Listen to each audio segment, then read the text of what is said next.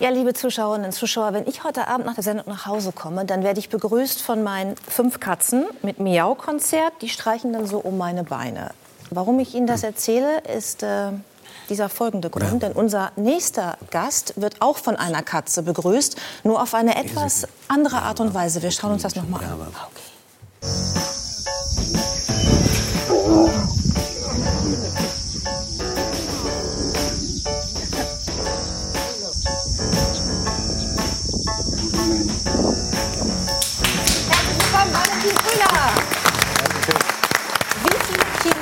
Ihnen da entgegengesprungen?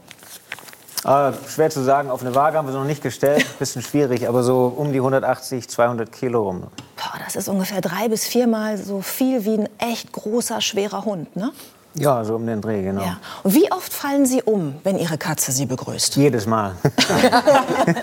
das hält so zehn Sekunden lang und dann, dann muss ich mich hinsetzen, sonst geht das auf den Rücken. Ist da noch nie was passiert? Also ich habe an Ihren Rücken gedacht, als ich das gesehen habe. Ich habe aber auch gedacht, wie sieht der Rücken aus mit den Krallen? Ähm, ja, da sind ein paar Narben auf dem Rücken, aber eigentlich nicht so schlimm. Die, für eine Katze der Größe benimmt sie sich eigentlich schon, muss ich sagen. Ähm, ist mehr das Gewicht, was wirklich auf den Rücken geht. Deshalb ist das auch, sie steht ja erstmal auf den Hinterbeinen und nimmt mich halt in den Arm, aber dann fängst du an, sich drauf zu hängen und dann setze ich mich mit hin, weil sonst hält der Rücken nicht lange. Das ist eigentlich das Schlimmste. Judith kennt sich ja aus mit kleinen und großen Katzen. Mein erster Gedanke ist, hat das Tier vorher gegessen, bevor er sie umarmt? Witzigerweise eigentlich eher nicht, weil ich meistens dann mit ihr draußen unterwegs bin und wenn sie vorher was zu essen hat, dann will sie nicht jagen. Also lasse ich sie hungrig werden und dann gehe ich hin und sage Hallo. Ja. Sonst ist er faul und legt sich unter den nächsten Baum und dann passiert nichts beim Spaziergang. Wenn man das so sieht, ähm, also du hast sofort gesagt, äh, ist das Tier satt oder ja. ist es eine Gefahr? Ich habe sofort gedacht, ich will tauschen, ich will das auch erleben. Ich will auch kuscheln mit so einer riesigen Katze. Gibt's das oder ist das eine zu romantische Vorstellung, dass man mit so einem Tier dann auch wirklich kuscheln kann? Ähm, das ist eine gute Frage eigentlich. Und so richtig kuschelig ist es nie, weil man einfach immer ja, man muss im Kopf behalten, dass es halt ein Raubtier ist und ein wildes Tier bleibt ein wildes Tier. Wir kennen alle unsere Haustiere und das ist, man kann sich einfach verlassen. Der Hund liegt neben einem auf der Matte. Naja, das liegt ja auch mehr oder weniger jetzt, okay, auf ihm drauf, auf dem Gesicht. Aber das sind ja schon spektakuläre Bilder, oder? Ja, es ist natürlich was ganz Besonderes. Aber ich meine, selbst hier, das, es sieht immer sehr kuschelig aus auf den Clips und solche Sachen, aber ich bin wirklich sehr konzentriert. Ich sage auch allen Menschen, die da dann sind, die die, die die, kleinen Videos drehen oder Leute, die wollen sich das natürlich anschauen, die kommen vorbei. Und ich, ich frage wirklich immer danach, dass einfach alle völlig ruhig sind, einfach nur auf dem Auto sitzen, sich das anschauen und gar nicht versuchen, mich zu fragen, gar nicht mit mir zu interagieren, weil sobald das passiert und meine Konzentration so ein bisschen abweicht, das merkt sie sofort und dann die will dann einfach spielen und so gucken, wer ist der Chef. Aber ich, also ich, ich muss wirklich 100 Prozent bei der Sache sein. Es bleibt ein wildes Tier. Und dazu kommt, es gibt natürlich Programme im südlichen Afrika, wo diese Sachen angeboten werden, sage ich mal, für Touristen. Man kann jetzt den, den Löwe streicheln. Man muss aber echt dazu sagen, dass es dann, es ist einfach nicht richtig. Diese Tiere sind da für Touristen, das sind junge Tiere. Und ja, kann man seinen Traum haben, aber die Realität ist, wenn das Tier ausgewachsen ist, dann ist das zu groß, um mit Touristen zu spielen. Da muss also immer ein Nachschub für junge Löwen da sein, wenn sowas angeboten wird. Und wir verlieren Lebensraum für diese Tiere in Afrika. Das heißt, es gibt keine es gibt keinen Platz, wo die ausgewildert werden. Letztendlich ist dann das leider die Trophäenjagd, wo die abgeschossen werden. Es ist auch noch legal, aber man tut dem Tier keinen Gefallen. Und ja, das heißt, wenn man den Traum hat, dann muss man schon 20 bis 30 Jahre einplanen und sich wirklich um das Tier kümmern und nicht jetzt für ein paar Wochen im Urlaub das versuchen. Wie kam es denn dazu, dass Sie diese enge Beziehung äh, zu der Löwendame, sie heißt Sirga, ne, äh, entwickelt haben überhaupt? Ja, genau. Ich hatte mich damals um eine Auffangstation gekümmert für Raubkatzen, die auf den Farmgebieten Rinder reißen und solche Sachen. Und die Sölga ist in dieser Auffangstation geboren. Also ihre Eltern waren wilde Löwen. Und ich habe gerade angefangen, eigentlich hat meine Arbeit viel damit zu tun gehabt, dass die Tiere sich gar nicht mehr vermehren können in dieser Gefangenensituation, wenn sie dann aus den Park oder aus den Farmen genommen werden, weil dann sitzt man eben mit diesem Problem da, dass wir einfach noch mehr Tiere haben und man weiß nicht, wo die hin sollen. Und das hat einen Haufen Geld gekostet, mit dem Tierarzt das alles zu machen. Da waren 34 Löwen da damals. Und Sürger war eben noch geboren, die anderen Kleinen sind umgekommen. Und ich war noch Warum in der sind Stadt. die umgekommen? Das bin ich mir nicht sicher. Ich war eben gar nicht wirklich dabei, aber sehr wahrscheinlich in Gehegehaltung ist es, dass in der freien Wildbahn würde eine Löwin ihre Jungen vom Rudel wegbringen. Die macht ein Versteck und da, da gibt sie dann Geburt und wird dann sich ganz alleine um die Kleinen kümmern. Die sind völlig versteckt und die kommen auch so blind und ganz hilflos zur Welt. Das ist bei Kleinkatzen, also bei Hauskatzen übrigens genauso. Genau das Gleiche, Ja. genau. Und das heißt, wenn die jetzt in der Nähe vom Rudel sind, dann ist das vielleicht auch einfach nur ein, sag mal, ein Teenager, der, der einfach langweilig ist, gerade im Käfig, aber auch in Freiwildbahn. Da will er damit spielen, aber wenn so ein 200 Kilo Löwe mit dem paar Kilo Löwe spielt, da, da geht schnell was schief. Und ich nehme an, dass so die anderen Kleinen umgekommen sind und die Mutter dann einfach die Sirga ignoriert hat. Die lag also unter einem Busch, als ich dann angekommen bin und war sehr dehydriert, konnte eigentlich nichts mehr machen. Die, die Haut ist richtig sie? hochgeblieben. Wie, wie alt ungefähr? Also gerade geboren So- oder schon ein paar Wochen alt? Ich würde mal sagen, so um die zwei Wochen, die, die Augen sind gerade aufgegangen. Das Ja. heißt, das ist so nach 10 bis 14 Tagen, also so um, ja, noch sehr klein, ganz hilflos und ganz, ganz krank eigentlich, aber nur dehydriert, sonst, sonst war sie in Ordnung. Und ja, dann. Ja, Da mussten Sie eine Entscheidung treffen. Ne? Was machen ja. wir jetzt mit dem Tier? Lassen wir es sterben oder kümmern wir uns Genau. darum? Sie haben sich entschieden, sich darum zu kümmern und das hieß dann wahrscheinlich Flasche geben. Ne? Genau, ja, ich habe die mit der Flasche aufgezogen, ähm, alle zwei Stunden, 24 Stunden am Tag. Äh, Alle, ich musste das auch schon mal machen mit fünf Katzenbabys und die brauchten dann alle vier Stunden eine Flasche. Es waren aber fünf. Ja, genau. Das hätte wahrscheinlich auch funktioniert bei ihr. Das Ding ist mit. Für die Katzen kann man ja jetzt die Milch kaufen in der. Ähm, Da in, sehen in der, wir es. In der Zoohandlung oder in der Apotheke oder sowas. Sie sieht übrigens deutlich größer aus als zwei Wochen auf diesem Da ist sie schon einiges älter und äh, ein bisschen fitter. Und immer noch an der Flasche? Wie alt ist sie denn da? Wahrscheinlich zwei, drei Monate oder sowas. Aber die so hat lange? bis zu sechs Monate Flasche gekriegt. Oh, das ist lang. Ja. Ja, genau. Und ja, zu der Frage mit den Stunden, also die, bei den Löwen ist das ein bisschen, weil die Milch selber gemixt ist. Ich habe mir was überlegt, man kann das ja nicht kaufen in der Zoohandlung, eine Milch für einen Löwe als Pulver. Und dann ist das sichere f- für die Verdauung und so weiter, so viel wie möglich ganz kleine Portionen zu geben. Aber zum Glück war die Zwei-Stunden-Sache auch nur die ersten paar Monate, dann ging das ein bisschen besser mit größeren Abständen. Und hat Sirga dann gedacht, dass Sie also die, die Mutter sind? Der Vater? Also was für ein Verhältnis haben Sie zu dem Tier? Versteht die das, dass Sie kein äh, Mitglied des Rudels sind? Ähm, also ist eine gute Frage, die wird auch immer gefragt und ich war, bin mir nie so ganz sicher, was ich sagen soll, weil ich, am Anfang war ich Mama natürlich, ne, die, die, die kriegt die Flasche und die will einfach was zu essen haben. Ich glaube inzwischen, Löwe sind ja soziale Tiere und sie, sie hat zwar andere Löwen getroffen, aber nur mit dem Zaun dazwischen. Wilde Löwen kommen ab und zu vorbei bei uns und sagen Hallo, die finden diese Single-Löwendame ganz interessant, die da sitzt. Ähm, und ich glaube, ich bin einfach ihr, wirklich ihr Partner im Rudel. Ob- Ich glaube auch gar nicht geschlechtlich jetzt irgendwie was. Wir sind einfach zwei Ja, das will Löwen, ich hoffen. Die, die zusammen.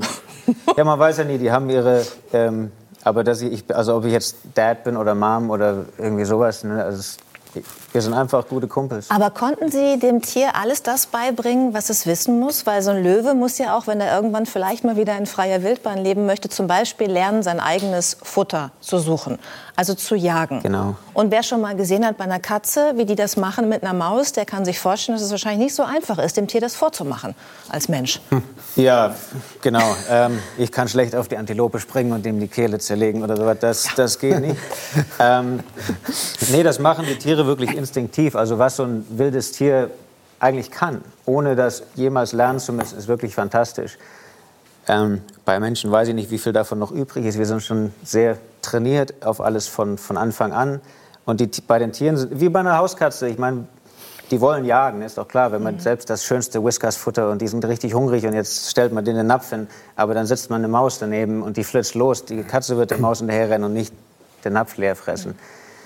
Und genauso ist das beim Löwe. Das heißt, ich konnte ihr nie beibringen, was ein Löwe machen soll als Löwe natürlich, aber ich konnte ihr die Möglichkeit geben, weil ich eben in der Kalahari mit ihr lebe und, und wirklich mit ihr regelmäßig draußen gewesen bin, ihr ganzes Leben lang. Und jetzt endlich hat sie ihr eigenes Reservat so langsam. Das ist zwar immer noch umzäunt, aber das ist wirklich ein ganzes Löwenrevier und da lebt sie frei, mehr oder weniger. Und im Moment ist sie, weil ich hier bin, ist sie im Gehege und wartet. Und wenn ich zurückkomme, wird das erste Mal sein, dass wir die Tür wirklich ganz auflassen, ohne dass ich dabei bin. Also das wird ziemlich aufregend. Und wie viel Platz hat sie dann zur Verfügung? So richtig freie Wildbahn ist es ja immer noch nicht dann, ne? Ähm, es sind 2000 Hektar, wenn man sich das... Also sind vier mal fünf Kilometer. Ist groß. In Deutschland haben wir da in Städten ein paar hunderttausend Menschen. In Berlin habe ich gerade gelernt, die auf so einem Gebiet leben und mhm. sich frei fühlen. Das heißt, frei für einen Löwe ist natürlich immer begrenzt. In Botswana gibt es unglaublich große Wildgebiete. Und das ist so, wo ein Löwenrevier wirklich wissenschaftlich gesehen anfangen würde für einen Rudel Löwen. Und Sirga kann leider nicht einfach raus und, und rumrennen. Die wird schon jemand auffressen, weil sie ist mit anderen Leuten nicht so freundlich. Und natürlich hat sie auch die Angst verloren. Das heißt, ja, sie hat ihre 2000 Hektar, da ist ein Zaun rum, aber innen drin ist das ein ganz normales Ökosystem. Da leben ein paar hundert große Antilopen, die da einfach, die waren auch vorher schon da, ich habe die da nicht reinsetzen müssen. Das ist jetzt einfach safe. Leute kommen nicht ran. Wir müssen trotzdem die Zäune, das sind 25 Kilometer Zaun, die wir regelmäßig. Wie teuer taggen. ist denn 25 Kilometer Zaun? Also alle, die schon mal einen kleinen Zaun gesetzt haben im Garten oder ja. um eine Pferdeweide, wissen, was das kostet. Ja, das hat eine Stange Geld gekostet. Deshalb hat das auch so lange gedauert. Sonst hätte Silke das schon viel früher gehabt. Wir haben vor ein paar Jahren einen Fundraiser über GoFundMe und sowas dafür gemacht und das hat auch funktioniert. Echt irre. Hat zwei Jahre gedauert und insgesamt waren das so knappe 200.000 Euro, die der Zaun gekostet hat. Und da ist jetzt Sirga drin in diesem Gehege. Genau. Wird sie jemals mit anderen Löwen leben können in einem Rudel, wie, wie, wie andere Löwen das tun? Theoretisch ja. Ähm, praktisch ist ein bisschen eine andere Frage. So die, wegen dem, was ich kurz angesprochen habe vorher, diese sehr unethische Art, wie diese ganzen Zuchtprogramme und Sachen passieren. Ich möchte nicht, dass Sirga einfach sich vermehrt, weil sie, sie ist ein Problemtier eigentlich. Wir versuchen das in eine Richtung zu, zu biegen, wo wir die, diese ganze Publicity und die Story auch dann wirklich in eine Naturschutzsache umwandeln können. Und nur Sirga hat nicht viel Nutzen für Naturschutz, aber wir können viel in den Gemeinden arbeiten. Darf ich kurz fragen, warum Sie sagen Problemtier? Weil sie eben äh, nicht natürlich aufgewachsen ist und deswegen kein genau. natürliches Verhalten zeigt? Ja, weil sie einfach ein Löwe ist, der unglaublich auf mich und dann dementsprechend auch, auch auf Menschen generell geprägt ist. Und so ein Tier, was die Angst verliert, ist einfach sehr gefährlich und diese ganze Story wird ja so ein bisschen nach hinten losgehen, wenn wir die rauslassen und dann wird ein Mensch gefressen oder solche. Das ist natürlich, das wäre das wär grausam und würde auch, dann, dann wird gar nichts mehr helfen. Dann wird es eine, eine ziemlich miese Geschichte, die ganze Sache und mit Sicherheit nichts, was wir in was Gutes umkehren können. Das heißt, ich werde mich weiter um sie kümmern. Es werden natürlich auch regelmäßig Löwen umgebracht in Afrika. Und zwar, weil es Problemtiere sind, weil die Rinder reißen, weil sie eben in Gegenden aufkreuzen, wo sie nicht sein sollen. Die kommen aus diesen riesigen Parks raus und plötzlich sitzen bei jemand auf dem Bauernhof und hättest du wahrscheinlich auch nicht gerne zu Hause mit den Pferden und solche Sachen. Das sind natürlich, muss man schon verstehen, dass die Menschen in Afrika auch nicht einfach sagen, wir wollen damit leben. Es sind ja auch nicht nur die Tiere, sondern auch die Kinder, die man hat, die irgendwie spielen und da rumrennen. Das heißt, ich will, dass Sirga einen Freund kriegt. Das ist auch der, der Plan jetzt für die Zukunft. Und das sollte hoffentlich dann einer werden von diesen Löwen, die sowieso erschossen werden. Wir müssen das natürlich mit der Regierung beantragen. Das muss alles vom Staat abgesegnet werden, dass die auch glücklich damit sind. Aber ich glaube, dem steht eigentlich nichts im Weg, dass wir sagen, einer von diesen Tieren, bevor der umgebracht wird, wir haben diese 2000 Hektar, da ist genug Platz, aber der wird, eine, der wird eine Vasektomie kriegen. Das mhm. heißt, da, wird, da werden keine jungen Löwen rauskommen. Wir können einem Löwe... Wird kastriert, Schnippschnapp. Genau. Schnippschnapp geht nicht so gut bei so. männlichen Löwen. Die, denen fällt die Mähne dann aus und solche Sachen und die können ein bisschen krank werden Wirklich? davon. Ja da, da, ändert sich wohl was mit dem Testosteron. Vielleicht kann der Doktor. Ja, wahrscheinlich mit dem Testosteron. ähm, mehr zu sagen. Ja. Aber das, ist, das geht nicht gut. Wobei Sie sind Ärztin für Menschen, muss man ja, dazu sagen. Ja, wahrscheinlich ne? ähnlich gelagert. Ja. Würde ich jetzt mal so annehmen. Aber Sie haben ja auch nicht mehr so viele Haare. Bei Ihnen ist ja auch noch alles dran, oder? Hoffe ich doch, aber ja, oben nicht mehr. Aber unten, ja. Also ich glaube, so eins zu eins übertragen lässt sich das wahrscheinlich nicht. Nee, wobei wir müssen ja auch als Menschen äh, was nehmen, wenn, wenn, wir, wenn wir wirklich kastriert werden, glaube ja. ich. Ähm, ja, auf jeden Fall bei Söger, der, ja, das kann man abklemmen.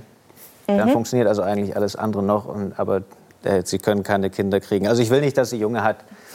Das wird einfach nicht so, es macht keinen Sinn, leider. Es wäre schön, ich würde es natürlich für sie mir unglaublich wünschen. Das ist schon mein, mein Baby. Ich habe jetzt zehn Jahre damit verbracht mit ihr. Aber es geht mir doch um die Naturschutzarbeit und das, mhm. das, macht einfach keinen Sinn zu sagen, das ist genau das, was ich mich, wo ich mich beschwere über andere Plätze. Warum soll ich noch mehr machen, wenn die Weil eh jetzt auch so staunt über die zehn Jahre. Zehn ja? Jahre. Bleibt diese Bindung lebenslänglich oder hört die irgendwann auf? Also ich meine vom, von der Löwen her. Ich bin mir relativ sicher, dass das wirklich bleibt fürs Leben.